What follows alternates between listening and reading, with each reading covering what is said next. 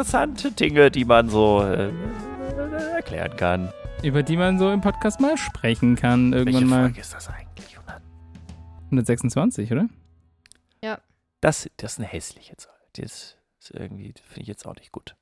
Guck mal, jetzt fangen wir fangen schon wieder an, dass wir uns über die Zahl unterhalten und ob wir sie schön oder hässlich Na, wenn man finden. einmal damit anfängt, ich finde, dann achtet man da drauf. Das ist wie, am Anfang haben wir auch immer uns überlegt, ob das Schnapszahlen sind oder irgendwie irgendwelche anderen. Also, das ist, man, wenn man einmal in diesem Mindset so drin ist, ich komme da nicht so schwer raus. Hm. Ja, und ist die 126. Ich finde es jetzt auch keine so schöne Zahl, aber die Quersumme ist 9 und damit ist sie durch 3 teilbar. Die Quersumme muss durch drei teilbar sein, damit die gesamte Ja, genau. Zahl irgendwie dann auch durch drei teilbar ist. Irgendwie sowas, ne? Ich kann mich da noch. Ja, also der Spruch mach mal halblang kommt übrigens wahrscheinlich aus dem Angelsport. Ach so, dass man nicht so weit weg. Nee, weil dass man nicht so ewig lange Fische fangen soll, weil man da immer übertrieben hat, die größten Dinger aus dem Meer zu fischen. Gut, also ich wollte eigentlich ist ja super, unseren, das ja. mit dem halblang, das sollte eigentlich in die Outtakes. Ich mache es auch immer noch in die Outtakes. Ihr müsst also bis nach dem Outro durchhalten, um zu wissen, warum Hannah jetzt rausgesucht hat. warum Okay. Mach mal halblang sagt. Ja. Allen anderen jetzt herzlich willkommen. Ja, jetzt. Hallo. Jetzt, jetzt, jetzt, jetzt, Jetzt, jetzt, jetzt, jetzt. Willkommen und noch Hannah, was bei. Hannah kann es kaum abwarten. Die hat, die hat was zu erzählen. Ja, Hannah hat, Hannah hat Hummeln hin, Hintern, Hin, hinter. hin, Hintern drin. Hinten im Hintern hin. Ja. Ja. Okay. Anna, was hast du mitgebracht? Äh, Du, warte, du hast letztes Mal gesagt, endlich hat Dirk über Taxonomie gesprochen, jetzt kannst Stimmt. du endlich auch über Taxonomie sprechen. sprechen. Du erzählst das gleiche nochmal, nur anders. Ich rede heute über Taxonomie nicht nach Linné. Ah, Sondern was, vielleicht was in der Politik oder so vielleicht. Quatsch. Das, da gab es doch jetzt auch ein Thema mit der EU, so ein rechtliches Thema wegen der Taxonomie von ah, irgendwie. Ja, okay, nein. ja, ja, ja, Okay. da ging es Es um... ist nicht so trocken. ja. Ich habe euch was ganz kurzes, Okay, Nettes okay. mitgebracht, okay? Okay. Okay. Weil Linné wird ja mittlerweile ziemlich universal gebraucht, also die Taxonomie nach Linné und Mhm. ist also anerkannt eigentlich überall und in eigentlich allen Sprachen mittlerweile übernommen worden. Und ich würde euch heute gerne zwei andere Kulturen vorstellen, die noch andere Taxonomien haben. Oh. Ja, Weil nach. Linné sind ja zum Beispiel Pflanzen und Tiere klar getrennt. Hm. Und das machen aber nicht alle so und das hängt unter anderem oder vor allem an der Sprache. Hm. Auf einer Insel an der Küste Australiens, auf Morrington Island, wird Lerdil gesprochen. Ladil geschrieben, Lerdil Le- ausgesprochen. le- Okay. Und diese Sprache ist selbst tatsächlich so gut wie ausgestorben, was ich irgendwie schade fand, als ich das rausgefunden habe. Unter Mhm. den UreinwohnerInnen Australiens, also unter den Aborigines, ist diese Sprache auch schon sehr ungewöhnlich. Und tatsächlich ist die letzte Old Lerdil sprechende Person 2007 verstorben. Mhm. Neues Lerdil wird aber noch von einigen wenigen benutzt. Ist so lustig, weißt, du, es ist schon so eine Nischen Nischensprache und dann gibt es Old Laddle und Gibt es da ja, Modern ja. Con Contemporary Laddle. Es gibt sogar noch Untersprachen von Lerdil, aber da komme ich gleich nochmal drauf. Laddle. So, und in dieser Sprache gibt es aber drei Kategorien, die ich total süß finde und trotz der geringen Relevanz mit euch teilen möchte. Und zwar gibt es einmal Melamen, was so viel wie Seafood bzw. Meeresorganismus bedeutet. Aha. Es gibt Wambalmen, was so viel wie Bushfood, also Landorganismus bedeutet. Und Yadimen oder Chadimen, was das gleiche wie Shorefood, also Küstenorganismus bedeutet.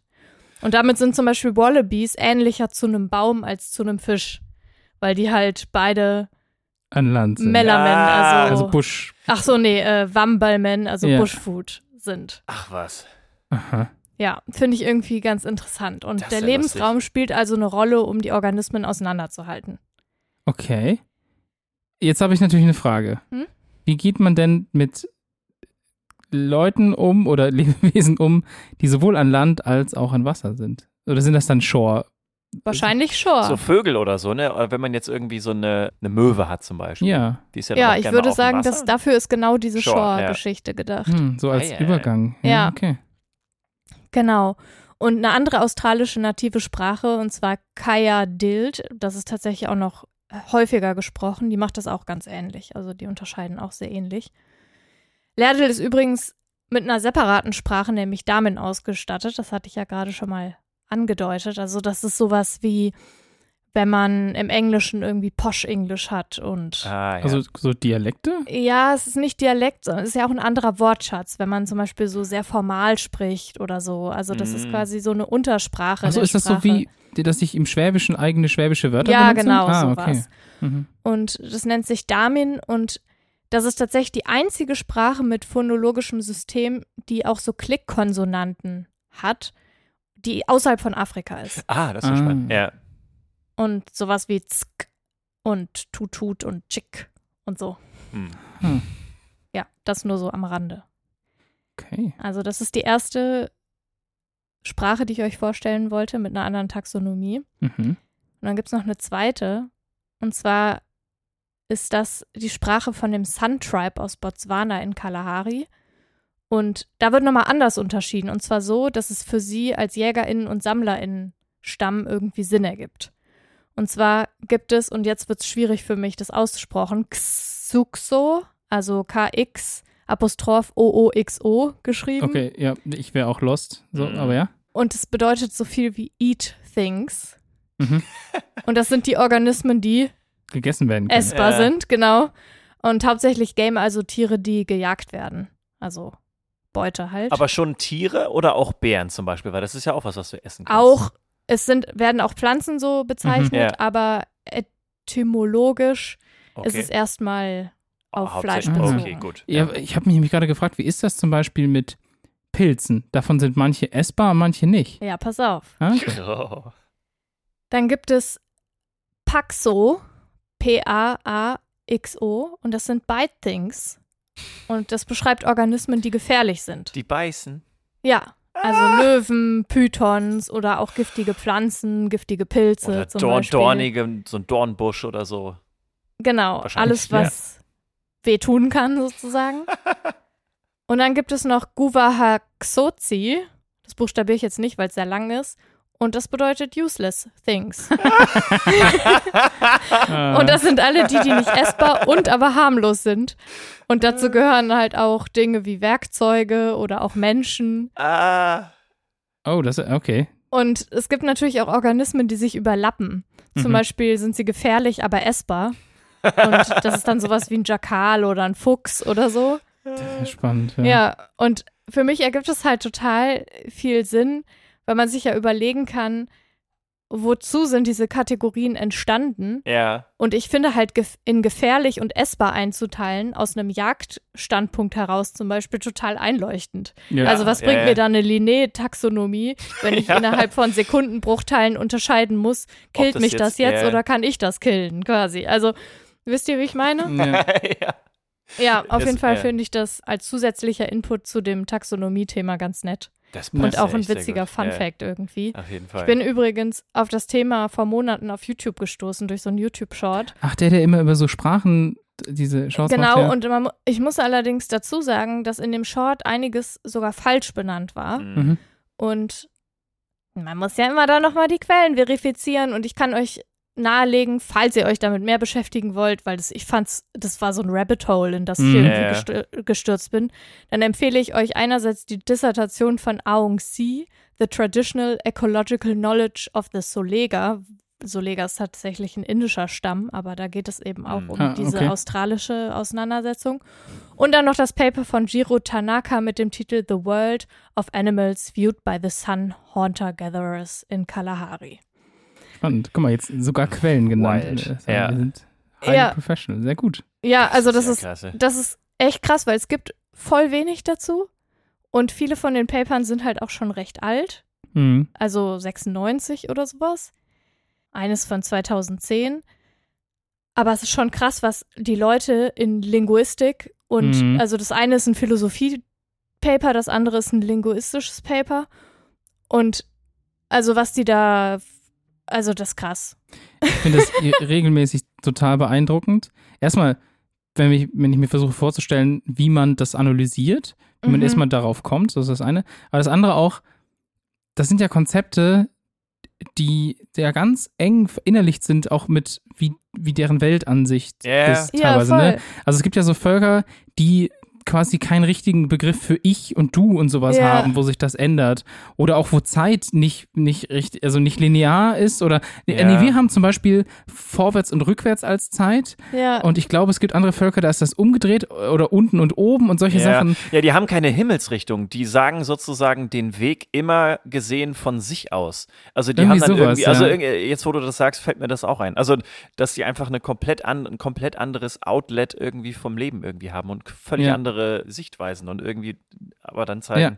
wie sie leben einfach so. Weil, Genau, da gibt es ja zig Beispiele für, Ja. wie unterschiedlich das sein kann.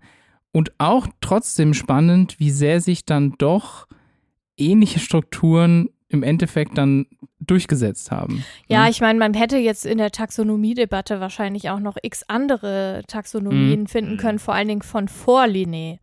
Ja. Weil da gab es natürlich die wildesten Unterscheidungen Mhm. von verschiedensten kulturellen Gruppen. Aber Ja, was ich ja. halt so spannend finde, ist, dass es halt, dadurch, dass sich Linné ja schon seit einer ganzen Weile auch weltweit und wissenschaftlich und auch nicht wissenschaftlich so krass durchgesetzt hat, ist ja dann irgendwie so, so kleine Kulturen zu finden, Mhm. wo dann irgendwie das noch anders gemacht wird und dann so, dass es auch total sinnig erscheint. Also es ist jetzt ja nicht so, dass es total absurd oder abstrakt ist, sondern die Unterteilung ergibt für mich schon Sinn. Also beide. Ja, ich würde sogar sagen, es ist momentan im wissenschaftlichen Bereich der umgekehrte Fall. Es fühlt sich immer unsinniger an. Ich habe letzte Woche dazu ein Video gesehen, dass wir Menschen momentan näher an den Pilzen dran sind, als an irgendwelchen Sachen, die wir so eher als Nach Lebewesen Linné sehen würden. oder was? Nee, nicht nach Linné, nach, nach Ach momentan. so, nach, nach Forschung oder was? Genau, nach momentanen Forschungs-, so Gruppierungseinordnungen. Aber dann kommt es halt wieder drauf an, unter welchem Maßstab. Genau, ja.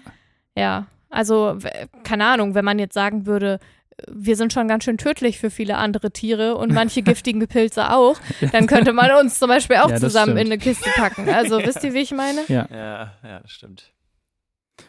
Ja, immer das, was halt für einen irgendwie wichtig ist, ne? Ja, Das stimmt. spannend. Aber ich finde irgendwie Eat Things, Bite Things Ja. und Useless Things Useless-. Useless ist doch einfach Ja. so der ganze Rest einfach. Das ist so eine Ja. schöne Lösung. Das ist einfach, Ich, ja. okay, das, das, das ist irgendwie praktisch und das ist irgendwie gefährlich und da, das ist einfach total egal. Das ist Ich einfach. habe irgendwie das ja. Gefühl, das für, äh, beschreibt einfach verschiedene Phasen, wie ich mich manchmal fühle. so. Oh Gott. ja. Naja. Okay, aber ich, ich glaube, mein Thema kann da ganz gut anschließen. Wir bleiben nämlich in Australien. Oh, wer hätte das gedacht? Es geht aber jetzt nicht um so ein schönes, lustiges Thema, sondern es geht um Krieg. So ein bisschen geht es um Krieg. Aber es ist, es ist, äh, es ist okay. Also, Ich kenne nur einen Krieg aus der Gegend und das ist der weltberühmte Emu-Krieg. und jetzt es- rate mal, rate mal, um was ich euch heute mitgebracht habe. Ich habe Oh. euch heute den großen Emo-Krieg. Ich lehne ich lehn mich zurück und höre einfach nur zu. Das ist einfach so abstrus und bescheuert. Ja, und ist es wirklich. Also, du hast noch nicht davon gehört. Nein. Oh, genieß also, es. Ja, hör einfach zu und freu dich drauf. Ja, jetzt mach, bau mir nicht eine zu große Rampe. Aber, also, äh, äh, Kriege sind ja erstmal irgendwie, äh, da sterben ja eigentlich ja Menschen normalerweise, weil äh, normalerweise bekriegen sich ja nur Menschen gegenseitig. Es Außer gab bei aber, Krieg der Sterne. Außer, auch da, oh, okay, gut, da bekriegen sich auch noch ganz andere Wesen. Nee, die spielen jetzt aber hier keine Rolle. Vor 90 Jahren gab es aber einen Krieg, bei dem halt nicht nur Menschen beteiligt waren, sondern Emus. So. Kurz Sind zu das den diese Emus. riesigen Vögel? ja, es genau, ist wie so ein das sind- Vogelstrauß, nur ja, anders. okay. Genau, das ist ungefähr der fünftgrößte Vogel der Welt. Äh, ist auch flugunfähig wie so ein Strauß zum Beispiel. Der wird 1,53 groß. Also, wie groß Ja, bist das ist du, fast so groß wie ich. Ja, so ungefähr. Also, es Hä, ist schon, wirklich? Ja, ja, das ist wirklich, vor allem die sind richtig territorial und die sind schon Mhm. richtig aggressiv, die darf man auch nicht zu nahe kommen. Die können bis zu 50 km/h laufen, das wird später noch wichtig. Das kann ich nicht. Nee, ich, ich auch nicht. Äh, nicht mal mit dem Fahrrad, also die sind richtig fix auf jeden Fall. So, und der große Emu, das ist diese hauptsächliche Art der Emus, die, die tragen den wissenschaftlichen Namen Dromaios novae hollandiae. Gehört Nach also Linné jetzt, oder? Genau, gehört zur Gattung der Emus, also Dromaios und zur Art halt der großen Emus und den wissenschaftlichen Namen Dromaios novae hollandiae, das hat er von John Latham bekommen. Der australische Vogelarten bestimmt hat. Und die Übersetzung lautet so viel wie neuholländischer Läufer. Also, weil Mhm. diese Region, als man sich die das erste Mal so richtig angeguckt hat, das war ja dann irgendwie benannt nach den Niederlanden, nach Holland, so. Deswegen Neuholland. Und weil das ein Laufvogel war oder ist, ist das einfach der neuholländische Läufer. So, wie kam es jetzt aber dazu, dass die Menschen gegen die Emus in den Krieg gezogen sind? Das geht alles ursprünglich auf den Ersten Weltkrieg von 1914 bis 18 zurück und auf die große Rezession von 1929. Ist also wirklich, es hat eine, einen großen geschichtlichen Vorbau. Nach dem Ersten Weltkrieg gab die australische Regierung den Veteranen des Krieges im Westen Australiens ein bisschen Land, dass sie sich halt als Bauern Lebenshalt und, ja, verdienen konnten und damit einfach auch die Menschen vor Ort Nahrung äh, bekommen können. In diesem Fall war das Getreide. Das funktionierte auch ganz gut, also so gut man halt äh, auf Australien Getreide anbauen kann, also in der, ich sag jetzt mal Magdeburger Börde oder äh, irgendwo in Europa kann man natürlich das ein bisschen besser anbauen, aber es war okay. So, nun kam aber 1929 diese große Rezession dazu und deswegen sind die Getreidepreise global in den Keller gefallen. Und die Bauern vor Ort haben dann wirklich nur noch wenig bis gar nichts verdient. Das ist ja erstmal schon für die selber schlecht genug. Jetzt kommen aber die Emus ins Spiel. Da, da, da. Es ist so, dass Emus, nachdem sie ihre Eier gelegt haben, gerne ja, wandern mit den Jungtieren und halt unterwegs sind. Und wenn sie auf Orte stoßen, wo es halt gutes Futter gibt, zum Beispiel Getreide, dann bleiben die erstmal da. Und in diesem Fall waren das 20.000 Emus, die 1932 nach und nach Ganz schön viele. das sind wirklich viele, die na, also die 1932 nach und nach die Felder der Bauern besetzt haben und halt die Ernte zerstört haben. Das ist natürlich jetzt erstmal für die nam, Bauern nam, wirklich nam. erstmal wirklich, also ist natürlich doof, wenn du halt da eine Bevölkerung versorgen musst und damit irgendwie dein Geld verdienst und die hatten dann echt Probleme. So, jetzt würde man ja erwarten, dass man erstmal das Ministerium für Landwirtschaft irgendwie anruft und dann irgendwie gemeinsam eine Lösung findet. Jetzt sind das aber Veteranen und was haben die dann gemacht? Die haben dann einfach sich beim Verteidigungsministerium gemeldet. Was? Klar. Ja, der George, Klar. der George Pierce, das war der damalige Verteidigungsminister, der hat dann im Oktober 1932 mit den Vorbereitungen zum Krieg begonnen. Und, und jetzt wird das alles ein bisschen kleiner, als es tatsächlich vielleicht irgendwie klingt. Es wurden zwei Soldaten abkommandiert und unter die Leitung von Gwyneth P.W.A. Meredith gestellt. So, die sind dann mit zwei Maschinengewehren bewaffnet auf die Pirsch gegangen und haben dann zu dritt versucht, diese Emus zu töten. Also Maschinengewehre waren damals irgendwie schon heißer Scheiß irgendwie und das war irgendwie wurde auch medial und politisch halt alles irgendwie begleitet Hm. und das war aber am Ende nicht wirklich erfolgreich. Das muss man leider so sagen. Die haben verschiedene äh, Taktiken ausprobiert. Die haben sich teilweise auf so einen Jeep gestellt und haben versucht, dann irgendwie Emus äh, zu erschießen. Aber diese Emus sind halt einfach unfassbar schnell. Das heißt, die laufen dann halt irgendwie wild hin und her mit 50 km/h und dann versucht man davon irgendwie ja jemanden äh, zu treffen. Und wenn man dann ein Emu trifft, dann sind die auch noch unfassbar zäh. Also selbst wenn Ja. die jetzt einmal ins Federvieh getroffen wurden, das ist halt extrem dicht und äh, wenn die halt irgendwie schnell laufen, dann werden die auch nicht, nicht so richtig erwischt. Das heißt, davon haben dann auch tatsächlich sehr, sehr viele überlebt. Und die hatten eine eigene Taktik. Normalerweise sind die in relativ großen Herden und sobald die aber Gefahr spüren oder halt irgendwie angeschossen werden, dann verteilen die sich in viele kleinere Gruppen und rennen dann nochmal irgendwie irgendwo anders hin.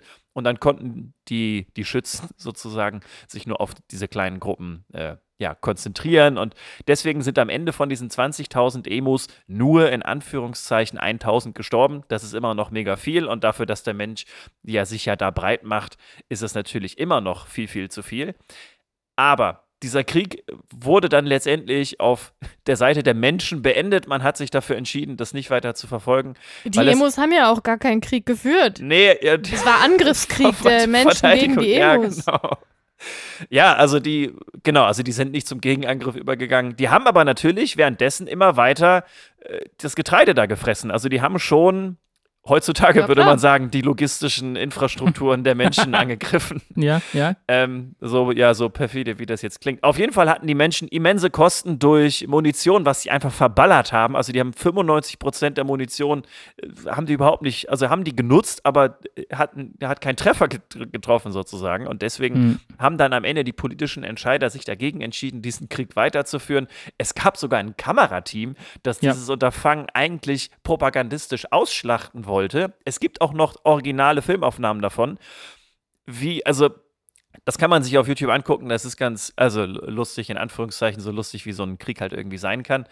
Und deswegen haben die dann aufgehört und sich dann am Ende doch nochmal was anderes überlegt. Dann wurde Kopfgeld auf, auf ein Emu ausgerufen und dadurch konnten die dann auch tatsächlich die Population dezimieren. Jetzt ist es aber zum Glück so, dass die Emos unter Naturschutz stehen und man hat auch in den letzten Jahrzehnten gemerkt, dass Zäune halt auch wunderbar funktionieren, um Tiere und äh, Getreide irgendwie voneinander Ach, sag fernzuhalten. bloß. Ja, ne, in Australien sind die Entfernungen ja nochmal noch mal Ja. andere und ich glaube, deswegen hat man sich das dann vielleicht erst danach überlegt. Aber am Ende, also man denkt sich jetzt auch so, okay, warum habt ihr da nicht von Anfang an einfach ein paar Zäune hingestellt? So. Und jetzt ist das Emu auch Wappentier von Australien neben dem Känguru, also ist das irgendwie dann doch ein friedlicher Ausgang und es ist Soll's irgendwie, die haben sich wieder meinst du, ja? versöhnt, so ein bisschen. Ja, aber auch, am- also das ist so einer der Kriege, wo man so denkt, so, wer, war, also warum? Also, also, äh, ja, ist einfach so komplett drüber irgendwie, dass man da gegen, gegen Emus in den Krieg zieht Ey, und dann auch noch verliert. Also, Dirk, ja. das erinnert mich an das, was gerade in den USA gemacht wird, weil die haben halt einfach eine Wildschweinplage, Ach Hm. so, ja. die aus Europa in, importiert wurden und jetzt fliegen die mit Helikoptern über die Felder, wo die Wildschweine laufen und schießen mit Ja. Maschinengewehren auf die Wildschweine. Das ist genau, also eigentlich ist es genau dasselbe. Eigentlich also, das ja, habe ich gerade tatsächlich. in einem Video Ja, ja. gesehen. So. Ja, und am Ende wird man dann sehen, ob das tatsächlich was bringt, weil der Mensch hat ja eigentlich eine unfassbare Übermacht. Also Hubschrauber mit Maschinenpistolen auf, auf Wildschweine, da ist natürlich irgendwie David gegen Goliath, aber ich könnte mir sehr, sehr gut vorstellen, dass Wildschweine sich dann auch einfach irgendwie denken, nee, dann, äh, weiß ich nicht, gehen wir irgendwie in den Wald, wo weniger, wo man uns nicht so gut sieht und dann vermehren wir uns da und dann, also äh, Tiere haben dann, die sind einfach so anpassungsfähig, dass ich mir Ey, sehr gut vorstellen kann, dass sie da auch einfach, äh, ja, Ich bin da auch gut, einfach gut immer bei auf. Seiten der Tiere. Ja, ich am Ende jetzt hier bei den Emus auf jeden Fall auch. Also, das ist so, ich habe das gelesen und mir dazu ein paar Quellen angeguckt und ich dachte die ganze Zeit, das, also, Weil ich, Auf jeden bei den Fall Team Menschen denke ich mir so, wir haben halt eh den Lebensraum geklaut von allen. ja, ja, ja. Und jetzt haben wir die irgendwie auf Kontinente importiert, wo die, Leu- wo die Tiere nicht hingehören. Das gleiche war ja auch mit den Kaninchen Ja, in, Australien. Hm. ja und da, so, ja. und dann, da sind die Leute einfach selber schuld dran. Und dann, also keine Ahnung. Ja, man muss ja trotzdem damit umgehen. Ne? Du musst ja, Ja, aber vielleicht Lösung nicht dafür. killen. So. Also, ich ja, weiß also in dem, in dem Konflikt, in Anführungszeichen, ist es halt auch irgendwie wirklich so ein bisschen verständlich, wenn du wirklich, also wenn die, die Menschen, die da Landwirtschaft betreiben, quasi selber verhungern, weil da es Tiere gibt, die das weg, also die die Ernte wegfressen, kann man schon Mhm. verstehen, dass man dann irgendwie darauf reagieren möchte. Aber bei, in dem Fall ist es ja sogar so, dass die Emus äh, in Australien endemisch sind. Also die gibt es nur in Australien und am Ratzeburger See in Schleswig-Holstein. Oh Gott. Da sind die mal, da sind die mal aus dem, also im Gefängnis, sag ich schon, mal von so einem Tiergehege ausgebüxt. Und die haben sich da jetzt heimisch gemacht. Seit Jahren leben da Emus am Ratzeburger See in Schleswig-Holstein. Aber ich musste hier, Ich liebe diesen Fact. ja, man kann die, also es gibt eine ornithologische Plattform, wo man, wenn man einen Vogel sieht, kann man das angeben. Und da kann man nach Emus gucken und dann sieht man, da war das letzte Mal ein Emu mit Foto an diesem Ratzeburger See gesichtet worden. Es ist ganz lustig. Was ich eigentlich sagen wollte, das ist halt kein Neozot, also äh, das ist nicht durch die Menschen dorthin gekommen. Mhm. Bei den Kaninchen war es ja so, dass Ja, ja. die, die SiedlerInnen sich gedacht haben, okay, wir müssen irgendwas essen, deswegen bringen wir irgendwie Kaninchen und dann hatten die einen großen, großen Kaninchen, eine große War das so? Kaninchenplage. Ich dachte, dachte, die das haben war das ein gegen- Versehen. Ich dachte, die haben das gegen Rodents mitgebracht, also gegen, Ja, ah, schön. ich gegen so weiß- Nagetiere oder genau so. weiß ich, genau mehr. weiß ich tatsächlich nicht, aber was das zur Folge hatte, war, dass dann die Dingos sich unfassbar vermehrt Ja. haben, weil die Dingos Ja. dann die Kaninchen gefressen haben und deswegen gibt es in, in Australien diesen langen Dingo-Fence, also auch so ein ganz, ganz langer Zaun um sozusagen die Seite der Dingos von der Seite, da wo halt noch keine Dingos sind, zu trennen. Also die Australier haben mit Tieren und Plagen und Zäunen wirklich Erfahrung seit Jahrzehnten und ich glaube, also in dem Fall vielleicht sogar schon seit Jahrhunderten. Also, Deswegen ja. sind die so fanat drauf, solche, solche Tierserien in Australien zu drehen. Hier so Crocodile Dundee und so Zeug. Kommt ja alles aus Australien, ne? Ich glaube, das Ich liegt denk schon. hauptsächlich daran, dass, dass die Tiere da so tödlich sind. Deswegen Ja, ist ja auch der. Ich freue mich ja schon Ja. drauf. Ja, Ah ja, stimmt, du fliegst da ja. richtig. Ja. Musst du mal gucken. Aber wenn du du ein Emo siehst, dann musst du eine- mal, ja, musst du mal Eine gucken. Lebensversicherung auf meinen Namen ab? Also auf deinen Namen für ah, Zuhänden zu mir? Ich, hatte- ich habe bisher noch nicht drüber nachgedacht. Aber du fliegst doch nach Australien. Ja, aber da, Ich, ich gebe mein Bestes, in den Konferenzräumen, in denen ich mich dort ich befinde, nicht, sagen. nicht von einem Emu gefressen zu werden. Ja. Nice. Nice. Unglaublich. Aber ist ganz spannend schon wieder. Ich hatte ganz kurz überlegt, ob ich drüber rede, wie eigentlich Klapperschlangen klappern. Aber das ist doch recht kurz erklärt, oder? Ja, deswegen habe ich es auch nicht Ja. gemacht. ja. Das ist trotzdem interessant. Äh, Dann habe ich ganz kurz auf dem Plan gehabt, äh, dass ich gelesen habe, dass Jesus anscheinend gar nicht Jesus hieß, sondern Jeshua. Fand ich auch irgendwie lustig. Ähm, ist aber auch schnell erklärt. Hannah gähnt schon ganz laut. Dann habe ich ganz kurz noch irgendwo gelesen, dass Roboter jetzt automatisch rausgefunden haben, was das härteste Material der Welt ist. In so einer, in so einer, ist so geil, in so einer Roboterfertigungsstraße. Einfach Das immer so- was draufgehauen wird. Oder? Ey, das, das ist so geil. Das sind so Roboter, die stehen alle nebeneinander und bauen so verschiedene Kunstfasern aus so mit 3D-Drucke, verschiedenes Zeug und testen das dann gleich. Und es läuft einfach so 24-7 und dann testen die einfach Pock, ganz, ganz pock, viele Sachen pock, pock, und schauen, ja. was gut ist. Und da haben sie jetzt was rausgefunden, was irgendwie härter war und so. Fand ich dann aber doch auch irgendwie nicht, nicht spannend genug. Deswegen Erinnert ihr euch noch daran, als ich vor ein paar Folgen davon erzählt habe, dass die Toblerone oder zumindest ein paar der Produkte von der Tobl- Toblerone nicht mehr das Ja. Matterhorn als Logo Ja. haben dürfen? Ja. Genau. Äh, alles, also deswegen, weil halt nicht mehr alles davon in der Ja. Schweiz produziert wird. Und den ganzen Aufwand macht man ja nur, um die Schweiz als Marke zu schützen und Oh, sicherzustellen, dass es keine schlechten, minderwertigen Produkte so, also gibt oder die so tun, als ob sie aus der Schweiz kämen und die Standards einhalten. So um die Richtung geht's ja. Die tollen schweizerischen Ja. Standards. Und die Schweiz ist damit natürlich nicht allein. Das machen noch ganz, ganz viele andere. Es gibt ja eine ganze Reihe von Produkten, bei denen die, also die eng verknüpft sind äh, mit dem Ort, wo sie hergestellt werden. Zum Beispiel Ja. das Lübecker Marzipan. Ja. Ne, das muss natürlich aus Lübeck kommen. Die Aachener Printen. Ja, wahrscheinlich auch. Ich weiß Ja. gar nicht, ob die geschützt sind, aber wahrscheinlich schon. Champagner, ne? Also Schaumwein, der muss ja aus der Champagne in Frankreich kommen. Ne? Schaumwein. Ja, es ist Schaumwein. Ja, I know. Das klingt aber trotzdem Schau, schlimm. mein klingt so billig. Ja, ja, das ist halt so. Und dann haben wir noch den Parma-Schinken, ne? also der luftgetrocknete Ja. Rohschinken aus, Aus der. Provinz Parma. Sehr gut, Hauptsache Italien, genau. Und während man beispielsweise sowas wie einen Gouda fast überall auf der Welt produzieren darf, obwohl Gouda ist ja, Gouda ist Gouda ist ja eine kleine Stadt, genau, in den Niederlanden, Ja. Gibt es halt einige Käsesorten, bei denen auch besonders viel Wert drauf gelegt wird, dass die geschützt werden. Und Hä, müsste das nicht Chauda heißen? Oder? Nee. Chauda? Aber es geht um ein anderes Beispiel. Ja, genau, der Chillochnacher, genau, Knaller. Knaller. Ja, aber es geht um ein anderes sehr bekanntes Beispiel, nämlich der Parmesan. Oder Ah, Parmigiano Reggiano, wie er im Italienischen heißt. Grana Padano. Ah, oh oh. Oh oh. Das ist ein großer Fehler, Hannah. Oh, oh. Da hast du schon mal einen großen. Fehler gemacht. Es geht um den Parmigiano Reggiano oder Parmesan, wie er bei uns heißt, der wirklich nur aus einer ganz bestimmten, aus einem ganz bestimmten, bestimmten Bereich, von ganz bestimmten Weiden und nur zu ganz bestimmten Zeiten aus Italien kommen darf. Der Grana Padano, der ist sehr ähnlich, ist aber anders.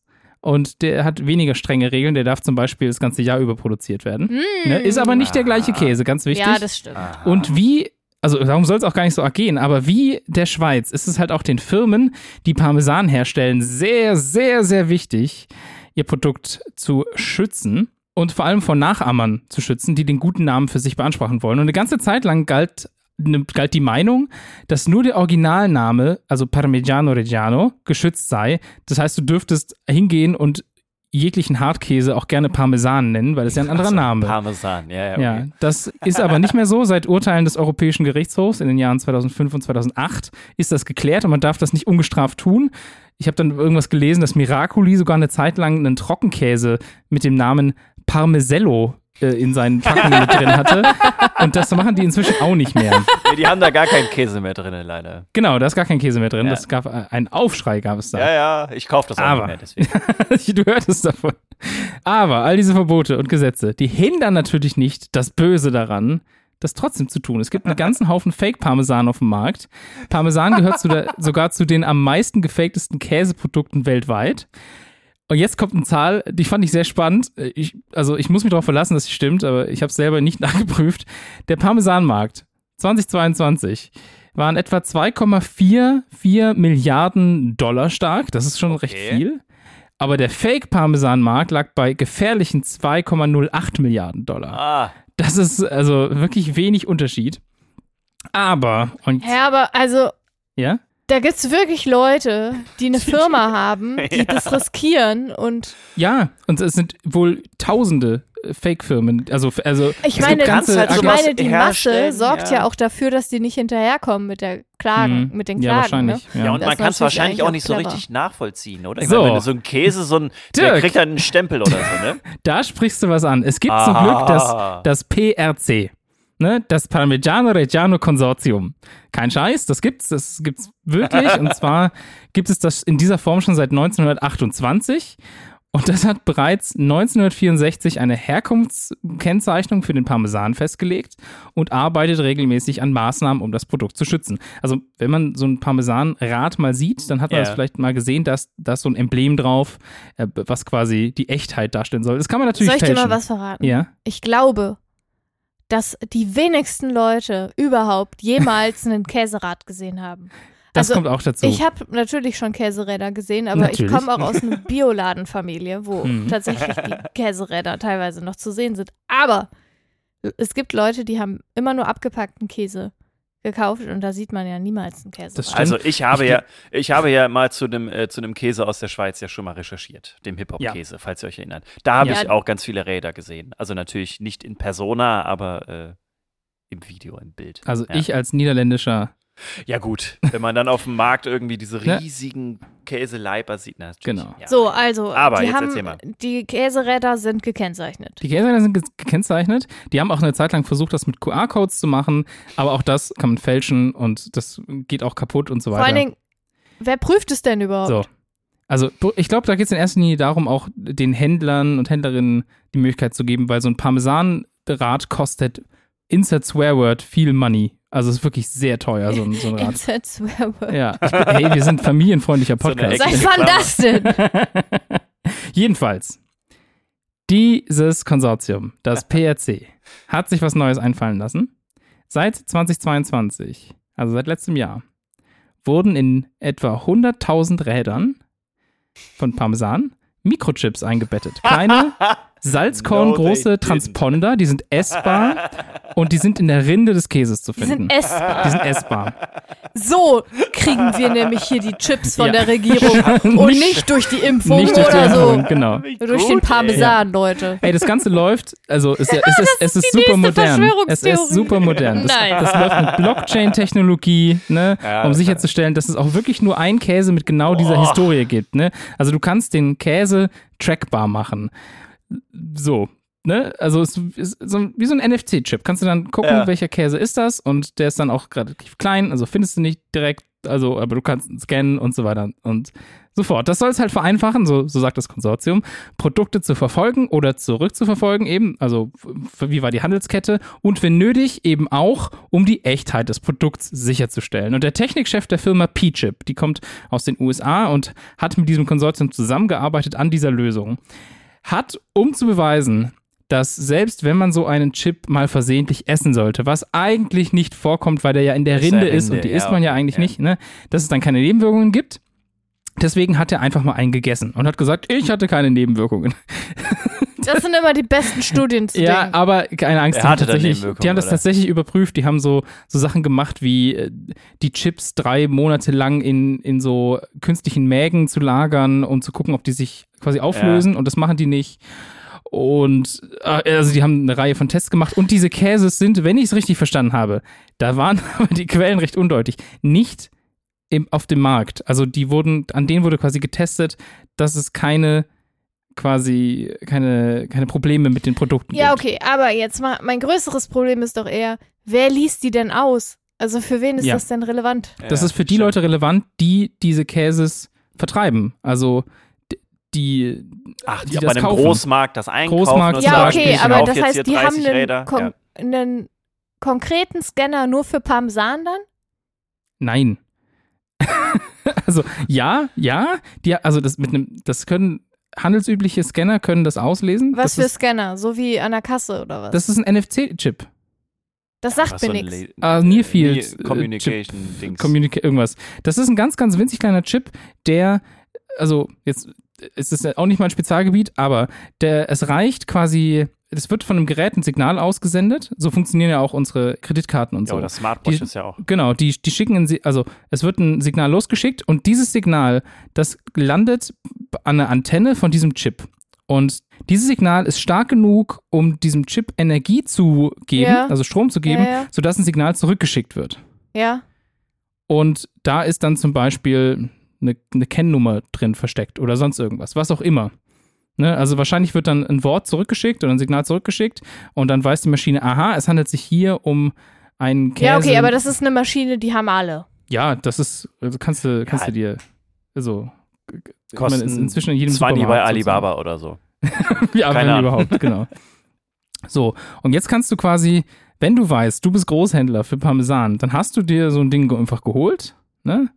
Und dann, dann hältst du den nah an so einem Parmesan dran, weil die Dinger sind, dadurch, dass die so klein sind, sind die, funktionieren die nur, wenn, wenn ein Scanner ganz in der Nähe ist von denen.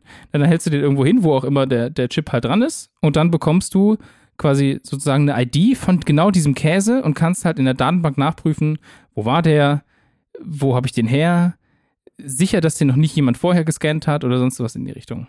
Das wird dann alles quasi in so eine Historie geschrieben. Was für ein Aufwand ja, für einen Käse. Naja, aber wenn jetzt der Markt von gefälschtem Parmesan bei 2 Milliarden ist und irgendwie der eigentliche Markt, also der, der andere Markt irgendwie nur knapp drüber ist, hast du ja ein Interesse, dass du dann.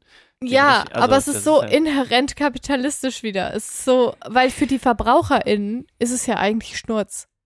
du musst dir überlegen, da gibt es ein Konsortium, das über 80 Jahre lang nichts anderes macht, als die Herkunft und das Produkt Parmesan und den Namen Parmesan zu schützen. Kannst du mir nochmal sagen, wie heißt das Wort? Herkun? Herkunft? Ah, Herkunft.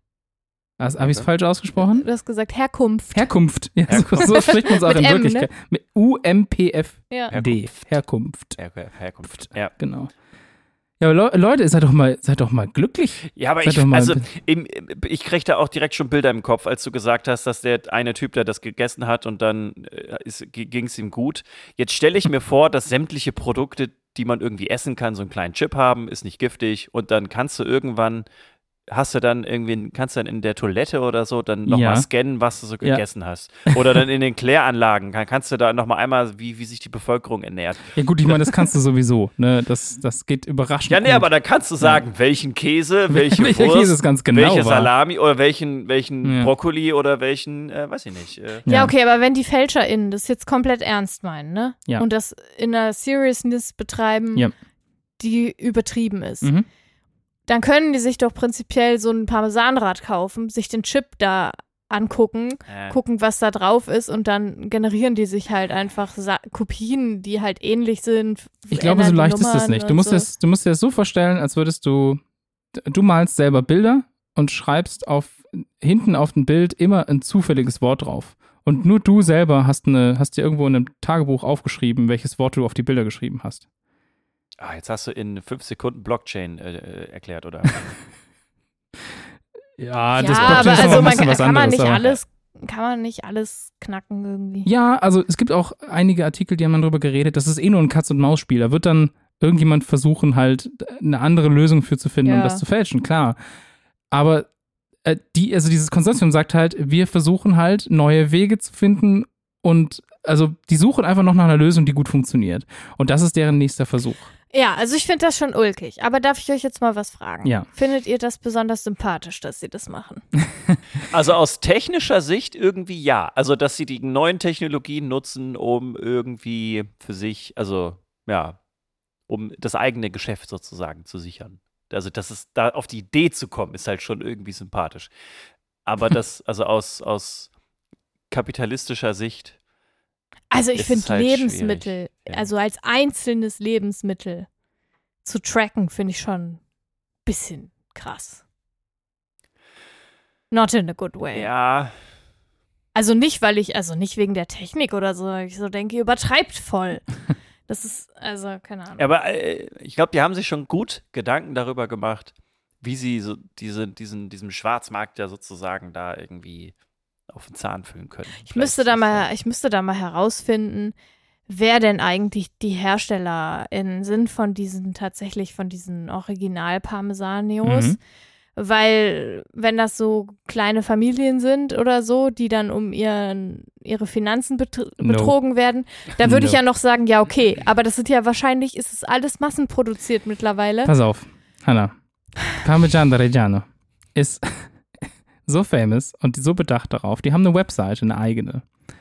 Also Natürlich. die, die, die, eingetragene Marke hat eine eigene Webseite, da kannst du alles drauf nachlesen, da siehst du auch genau, in welchen Regionen und auf welchen Weiden zu welchen Zeiten du das bekommst. Und natürlich auch, dass das, äh, dass das immer in enger Zusammenarbeit mit der italienischen, mit dem, damals mit dem italienischen Königshaus, glaube ich, wenn ich das richtig weiß oder richtig gelesen habe, passiert ist. Und jetzt wahrscheinlich auch mit der italienischen Regierung zusammen passiert. Wer weiß. Das, also da sitzen doch bestimmt Leute aus der Regierung in diesem Konsortium mit Berlusconi drin. hat immer zur Bestechung echten Parmesan bekommen. Meinst du? Der hat anderes weißes Pulver vielleicht Ah. verteilt. Ja. Ja. Naja, also es ist schon spannend, weil es ist, ich, vielleicht können wir das nicht nachvollziehen, weil wir in Deutschland kein ähnliches, so starkes Identitätsgefühl zu Das ist auch Essen gut haben. so, das ist auch okay. Ja, das stimmt. Ja. Aber weißt du, der Obwohl wir in Parmesan, Deutschland viele, wir haben in Deutschland viele Ja, ja. Marken, die Hey, sowas, der Allgäuer Standards Bergkäse ist geschützt, der Schwarzwälder Schinken haben. Ja, äh, die ist, Thüringer ist geschützt. Rostbratwurst. Ja, oder, das ist alles. äh, ja, Thüringer Ahnung, Rostbratwurst bin ich mir Ja, nicht sicher, ja, ob das okay, vielleicht geschützt ist. Aber, ja, da gibt's ja auch. aber super viel. Es gibt eine Karte vom. Nach Thüringer Art ist dann nicht mehr geschützt. Warte mal, ich habe da, ich habe, äh, ich habe das jetzt nicht mehr offen. Ich hatte vorher noch eine Seite offen vom äh, wahrscheinlich Lebensmittel äh, irgendwas Amt in Deutschland, wo die das alles erklären und auch eine, eine Karte haben, ja, wie viele Produkte in Deutschland halt geschützt sind. Und das ist, das ist schon sehr krass. Ja. Aber weißt du, für mich, ich, ich habe, also mich, mir wäre das egal, wenn jemand den Schwarzwälder Schinken nachmacht. Aber der Parmesan ist weltweit einfach ein bekannter einer Der Käse. bekannteste Käse wahrscheinlich. Ja. Wahrscheinlich, ich weiß nicht. Und ne, da, also Wow. und die italienische Identität ist, ist ja auch, glaube ich, viel enger mit dem Essen verknüpft als jetzt die deutsche. Wenn du mal an diesen YouTuber denkst, den du dir öfters an, anguckst. Äh, Hannah. Carlo. Ist das, das ist der, der, der Freund von der Ja, einen? Carlo. Okay. Und das, der ist mit einer Amerikanerin zusammen und sie macht öfters Ach so, ja. so. Kommentare, dass sie jetzt, da, zum Beispiel gab es ein, gab's ein Video, so. ja, nee, wo sie sagt, italienische Nudeln sind für sie, nennt sie immer Chinese Food, weil es ja das gleiche, sind einfach Nudeln mit Soße. Und du siehst halt, wie in, in ihr, in Ihm ihm, stirbt halt in ihm was. stirbt- genau, in ihm Natürlich stirbt immer auch, was. Also, oder Nudeln mit Ketchup zu essen oder sowas, ne, dann, ja. Und da, weißt du, da habe ich überhaupt gar keinen, oder Olivenöl Ja, die stecken da andere in, Energien in, rein- Energien äh, rein, ja. Pastawasser. Ja. ja, irgendwie sowas. Also da gibt's auf jeden Fall andere, es gibt auch immer wieder Videos von, von italienischen Köchen, die im Fernsehen durchdrehen, weil die Leute halt irgendwas aber mit dem das, Essen ganz machen ehrlich, und so, ne? das ist aber ja auch Show. Also das mittlerweile ist das ja einfach so ein Ja, das stimmt, aber da ist Running wahrscheinlich Gag auch ein Kern und Wahrheit mit drin. Und ja, wie wo, also wie wo überall. Guck mal, wir haben doch bestimmt Leute, die ähm, Bezug zu Italien haben, in den in ZuhörerInnenschaften. Die können das uns mal in die Kommentare schreiben. Ich finde das geil, dass wir das jetzt mit den Kommentaren Ja, machen die können. Kommentare sind so nice, wir sehen Ja. Euch. Wir, se Ja. wir sehen euch. Wir sehen und wir euch. hören, wir sehen da auch, ob ihr uns Ihr hört uns Ja, und so. wir sehen euch. Und wir sehen euch auch, wie ihr uns zuhört. Wir haben Weird. nämlich so einen kleinen Chip äh, installiert. Nein, da haben sie ganz besonders viel Wert drauf gelegt, diese Firma. Die hat gesagt, das ist nicht von, das ist nicht remote trackbar. Ach so. Ne? Ja, ja, ja, klar, so, also wirklich, das, war ein, das war ein Abschnitt, der kam in mehreren Artikeln vor und den fand ich schon wieder, guck mal, da, da, kommt der, der Jugendliche in mir durch, den fand ich so cringe. Weil dieser, dieser Technikchef von P-Chip, der hat halt gesagt, ja, das lässt sich nicht von außen tracken, ne? also wa- wahrscheinlich, weil man halt wirklich sehr nah an diesen Chip ran muss. Die einzige, die mich trackt, ist meine Frau und die hat andere Möglichkeiten. Das ist so dumm. Gott. Oh, das ist so blöd. Oh, nee. Ja, das hat es noch ein bisschen unsympathischer gemacht, das Unternehmen, ne? Aber Timmy, ich track dich aus. ja, du checkst mich aus, meinst du?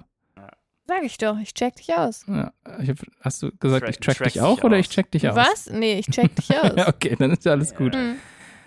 Ah, und Okay, wir, ihr, hoi, ihr, ihr dürft jetzt auch auschecken, würde ich sagen. Ja, ich glaube, wir haben jetzt. genug über Parmesan diskutiert. Ich glaube auch. Ja, ja, ja. Aber ja, wir werden sehen. Können wir die Folge Eat Thing nennen? Eat Thing? Eat thing. Eat Thing, ja, das ja, finde ich gut. Eat thing. Damit sind wir am Ende von Folge 126 Eat Thing. Das lässt sich auch ganz. Äh, eat, eat thing. Dieses TH und davor das T. Eat Thing? Eat Eat, thing. eat Thing. Eat thing. It Thing. Eat thing. Yes. Toll. Tschüss, Leute. Schön, dass ihr zugehört habt. Richtig. Ciao. Passt auf euch auf. Wir hören uns bald wieder. In zwei Wochen. Ich finde euch übrigens auch okay, obwohl ihr useless Things seid. Ey, mit jetzt Hey. von mir und Dirk oder was? Ja? Das, warum denn jetzt ein euch? Du hättest, einfach, du hättest einfach Tim sagen können. Das hat doch gereicht. Das hätte voll gereicht. Das hätte voll ge Ich werd gleich Warum? Bite Thing. Voller Unne. So, jetzt So. nein, tschüss. Unser Bite-Thing liegt gerade neben mir Und Der- der hat- Und ich hab- so ein und ich hab den gerade habe angetippt und dann hat er mir das krasseste Side-Eye gegeben, was ich von ihm jemals Bom- gesehen bombastic. habe. Es war wirklich schlimm. Ich wollte es aufnehmen, aber. Nein, nächstes Mal. Okay, genug von uns. Cat-Content. Passt auf euch auf. Genießt das Ende des Sommers. Oder ist doch bald Ende des Sommers, oder? Ja, Es es, wird jetzt die Tage lange noch mal warm. Es, ich habe das Wetter wieder im Ja. Blick. Äh, wir nehmen ja jetzt wir nehmen, Halloween. Jetzt am Mittwoch, wir nehmen ja am Nee, wir nehmen am Mittwoch auf. Das Wochenende wird noch warm und es geht bis Mitte der Woche bleibt es auch Ja, noch ja, warm. aber das liegt am Omega hoch, was aktuell über, über Deutschland, über Mitteleuropa ist und äh, deswegen regnet das auch so sehr, sehr, sehr, sehr stark in, in Griechenland und in Spanien, weil das wie so ein Omega aussieht. Okay, Oh, tschüss. Okay. Tschüss. Omega. Okay, tschüss. Bye. Tschüss. Bis zum nächsten Mal. Ciao, ciao. Ciao.